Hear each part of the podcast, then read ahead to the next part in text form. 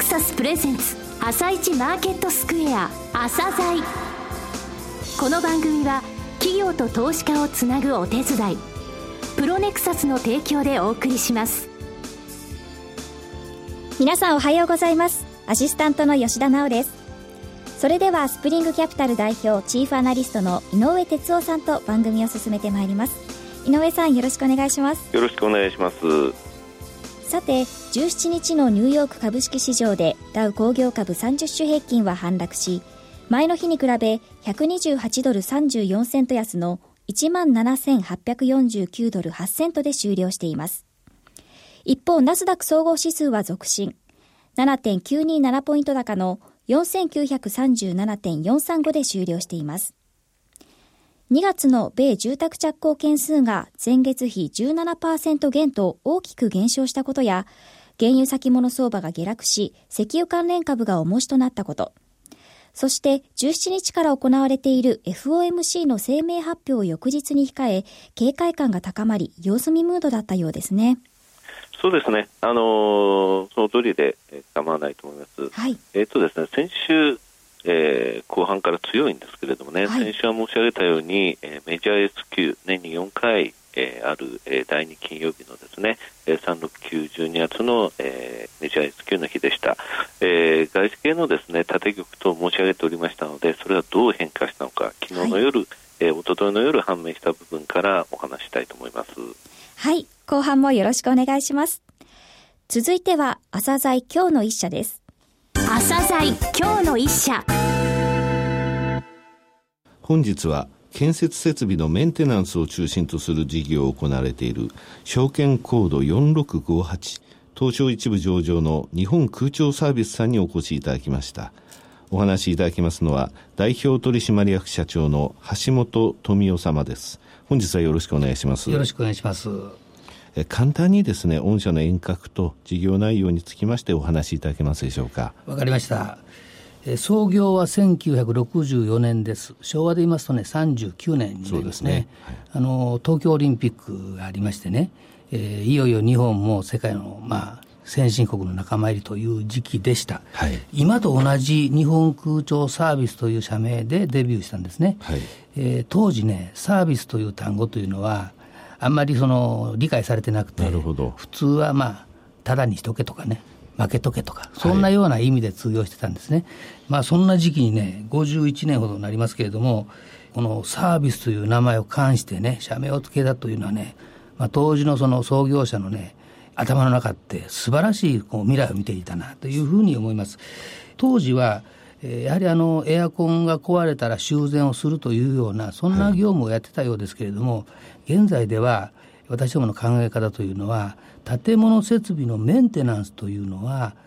初期性能を維持するということだと思ってるんですね、はい、建物の設備といいますのは電気空調あるいは水回りありますけれどもえー、手入れしないとだんだんだんだん能力が落ちていくんですね。つまり性能が落ちていく、はい、電気代はかかるけれども能力出ないということになりますので初期の性能をずっと維持するというのがメンテナンス、はい、つまり私どもは壊れないようにするというのが方針なんです、えー、具体的にはメンテナンス事業、はい。メンテナンスとはというお話がありました。もう一つリニューアル事業というのがございますね、はいえー、こちらの方はどういう事業でありますか、これはねお客様と私どもは1年間の契約しましてね、はい、冷房の前になると冷凍機のメンテナンスをしましょう。なるほど。あるいは暖房の前になりますとね、はい、ボイラーの整備をしましょうというようなことをやってるんです、はい、ですから壊れてから直すんでなくて、壊れる前にやっちゃうんですけれども、えー、大体お客様からね、はい、1年経ちますと、日本空調サービスさんのおかげで、まあ、うまくいったと、はい、来年も頼むよと言われるもんですから、また同じ仕事が来年もあるんですね。はい、えー、これを何年も続けてますと、さすがにですねあの機械物ですから、はい、えー、世の中には高性能の品物が出たりしますからお客様の方もぼちぼちじゃあ省エネのタイプに変えてくれんかというような話がありましてね、はい、それがリニューアル工事につながります。ですから私どもはメンテナンスの延長線上にリニューアル工事があるというふうに思っています、はい、ただし最近ではリニューアルだけやってくれというようなあのお話もありましてね、ここのところ若干そのリニューアル工事の比率が増えてきているというのはまあ事実であります。はい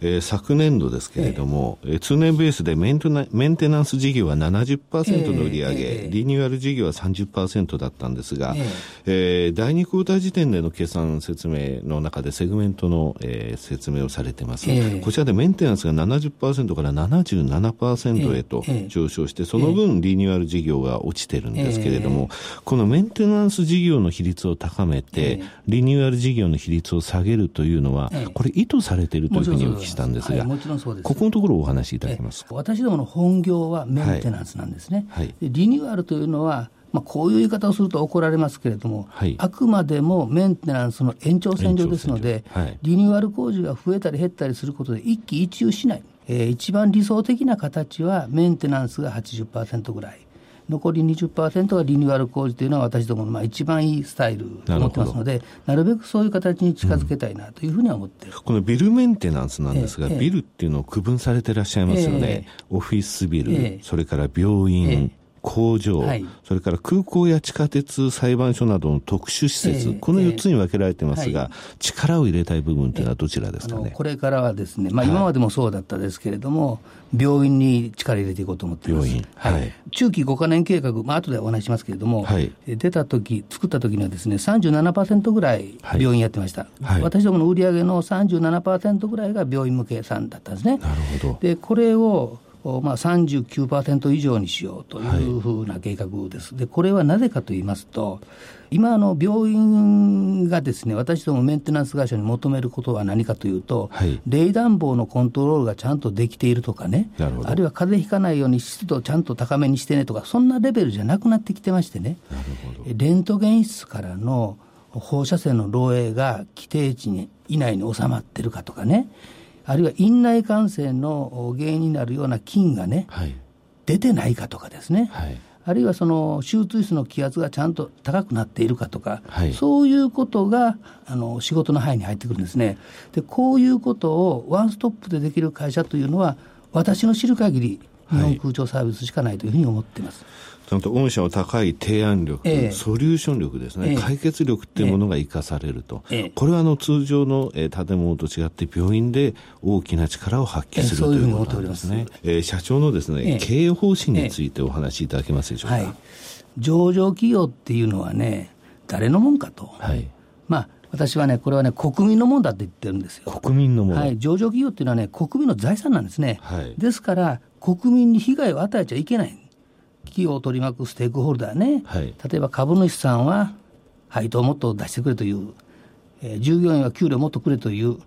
お取引先は値段もっと下げるという、はい、仕入れ先の方はもっと高い値段で買ってくるという、これ全部聞くとね、会社潰れるんですよね。でどっかで最大公約数を見つけないといけない、それも高いところでですね、でそれで皆様方にすべてのステークホルダーの幸せがですねもっともっと増えるようにやるというのがね、私どもの方針です。はい、で、これはホームページにも書いてますし、えー、社内でも徹底的にですね、教育しているつもりです。で、合わせて、会社というのは国民の財産だから、余分なお金は置かない。というふうにまあやってます。はい。いや素晴らしいお話です、ね、あのステークホルダーをですね、ええ、この番組何度も言ったんですが、え、単に株主って訳されてる会社さん多いんですね。それは違いますよと、ね、例えばステークホルダーっていうのは工場を地方に建ててたら、その地方に税金が行ったり、また雇用されてるわけで、地方自治体も含めてそのエリアも全て含めてステークホルダー。ですから国民全体ですね。ですので、え先ほど病院のお話もありました。そうなりますと患者さんもお医者さんも、そのご家族も皆皆さんが、えー、御社の事業に関わるステークホルダーということで、そこの部分を認識して、ええ。ー、事業を進めていきましょうということなんですね。そうなんです。素晴らしいですね。はい。えー、中期経営計画、ええ。ー、2018年3月期をゴールとして立てられました、え5か年計画の、えー、この4月から折り返し地点、3年目に入りますね、えー、はい、この中期経営計画につきまして、えー、係数の目標も含めてですが、お話しいただけますでしょうか？そうですね営業利益がね22億、はい、経常が23億、はい、純利益が、えー、10億5000万というふうに言ってます、はい、一株当たりの利益を60円にすると。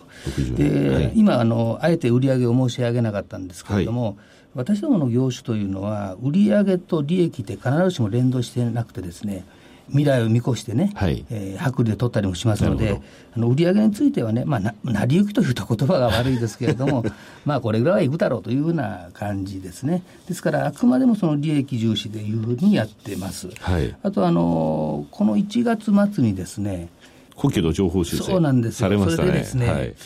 今期はですね、この3月期は、去年の3月期よりもですね、3月期よりも若干下がるかなという予想去年の5月に出しましてね、はい、ところが、まあ、今期ずっとやってきましたら、第3四半期まで絶好調ででしてですね、はい、去年を上回ってるスコアがずっと続いてましてね、はい、IR のたびにですね、はい、本当にね、去年より悪くなるのかと、嘘じゃないかというようなですね、まあ、こと去年あの特別な事情のあの特別利益が出たそれもありましたよね、経営ねレベルでも、営業利益レベルでもですね、去年よりよくなんですね。それで、えー、まあ、精査した結果ですね、はい、まあ、間違いなくいくだろうということで、えー、情報修正をいたしました。はい、えー、ですからあの、中期5か年計画の数字に、まあ、かなり近づいているということが言えるかなというふうに思います。はい、もう一つあの私どもは現在の日本国内でですね、はい、41都道府県に84か所ほど拠点を持ってます。はい、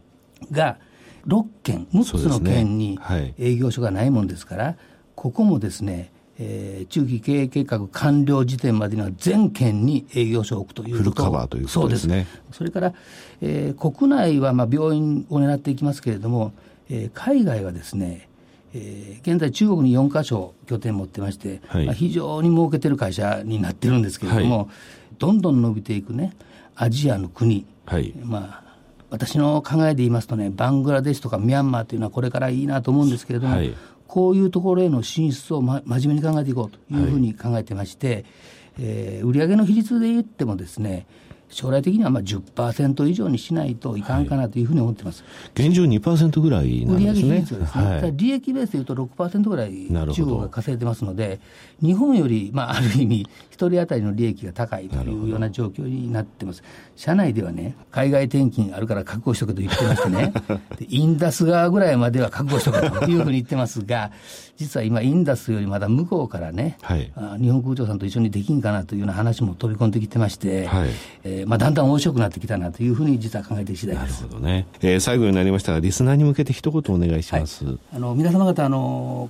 外国に行かれますとね、おそらく同じように感じられると思うんですけれども、えー、日本って本当に住みやすくていい国だなと思われると思うんですね。はい、どこがいいかというと、サービスが素晴らしいものがありますね。買い物に行っても飛行機に乗っても電車に乗ってもね日本のサービス業っていうのはおそらく世界トップクラスだと思ってます、はい、私どもの会社は、えー、建物設備のメンテナンス業ではおそらく日本のトップクラスと思ってますので、はい、ひょっとしたらね世界でもトップクラスじゃないんじゃないかなというふうに考えてまして、うん、世界でも十分通用するというふうに考えてます。まもなくあの権利確定日ですので、はい、えー、当社情報修正もいたしましたのでね、はい、皆様方の銘柄選びの一つに入れていただけるようですとね、大変光栄に思ってますので、どうぞよろしくお願いしたいと思います。はい、えー、IR 活動も活発に行われてますね。あのーはい、表彰状もですね、はい、えー、証券取引所からもらったこともありましてですね、はい、えー、こういうのを一回もらいますとサボれませんので、もともと頑張ろうというふうに思ってます。先週も東証 IR フェスタ、あと名称 IR エキスポ、えー、日経 IR フェアにも出られてますね。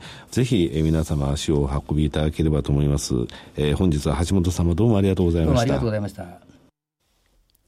今日の一社、日本空調サービスをお送りしました。さらに井上さんに日本空調サービスについてお話しいただきます。いや橋本社長お話うまいですね。はい。とてもえメンテナンス事業、リニューアル事業、その方向性ですね。リニューアルっていうのはメンテナンスの延長線なんだと。で、メンテナンスのところ、えー、この売上比率を80%ぐらいまで持っていきたいと。その中でも病院なんですと。今求められている部分、えー、それに応えられるのは、えー、この会社だけですよっていう部分分かりましたよね、はい、あと海外売上を2%から10%にしたいと。今2%で、えー、利益としては6%稼いでいるということでしたよね、えー、非常に方向性がきっちり、えー、見えていると、えー、そして今期についても、えー、コンサバに見てたんですが、えー、実際情報修正を行ったということですよね、えー、IR についても力を入れていらっしゃいますので、えー、ぜひですね、会場の方に足を運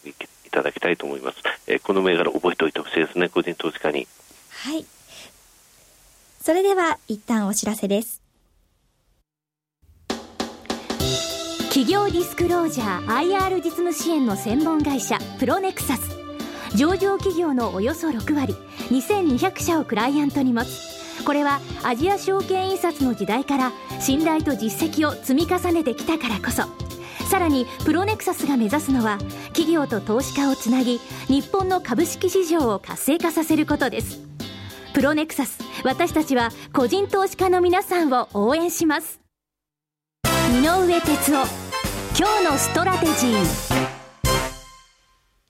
それでは井上さん、後半もよろしくお願いします。はい、あの先週までですね、えー、先週金曜日のメジャー S q のところで、えー、大きく5社ベースで外資系5社ベースで残高膨らんできてますよと、えー、特に大きいのはゴールドマン・サックスのトピックスの先物です。こちら1兆7000億もありますよというお話をしてました、えー、ただし3月切りから6月切りっていうのはゴールドマン今まできれいにロールしてますので、えそれほど、え先週につきましても水曜日とか S q の週の水曜日って結構荒れるんですけどもね、えそういうことはないでしょうというので結果が出ました、え3月切りを中心にそれまで、えトピックスの先物ゴールドマン・サックス11万、えー、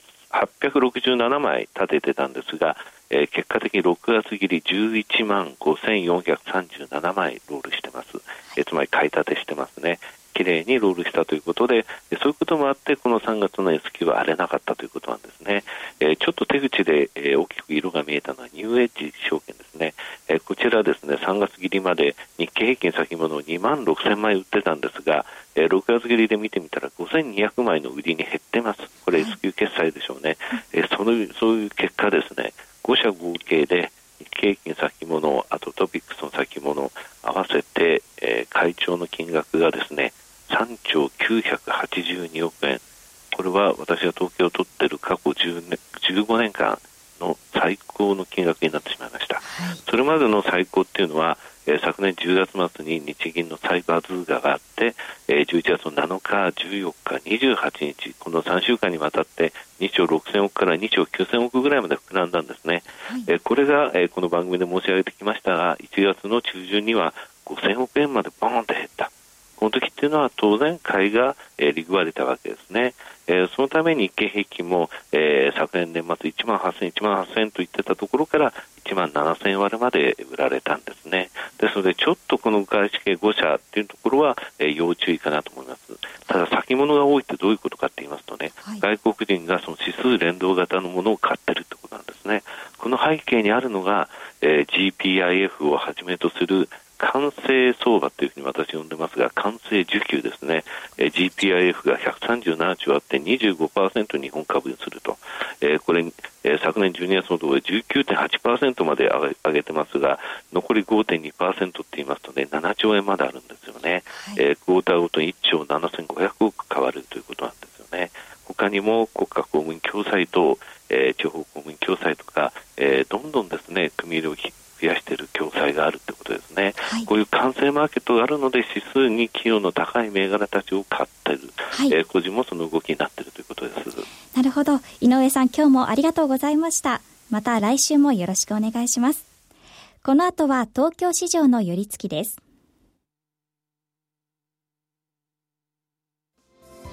朝鮮この番組は企業と投資家をつなぐお手伝いプロネクサスの提供でお送りしました。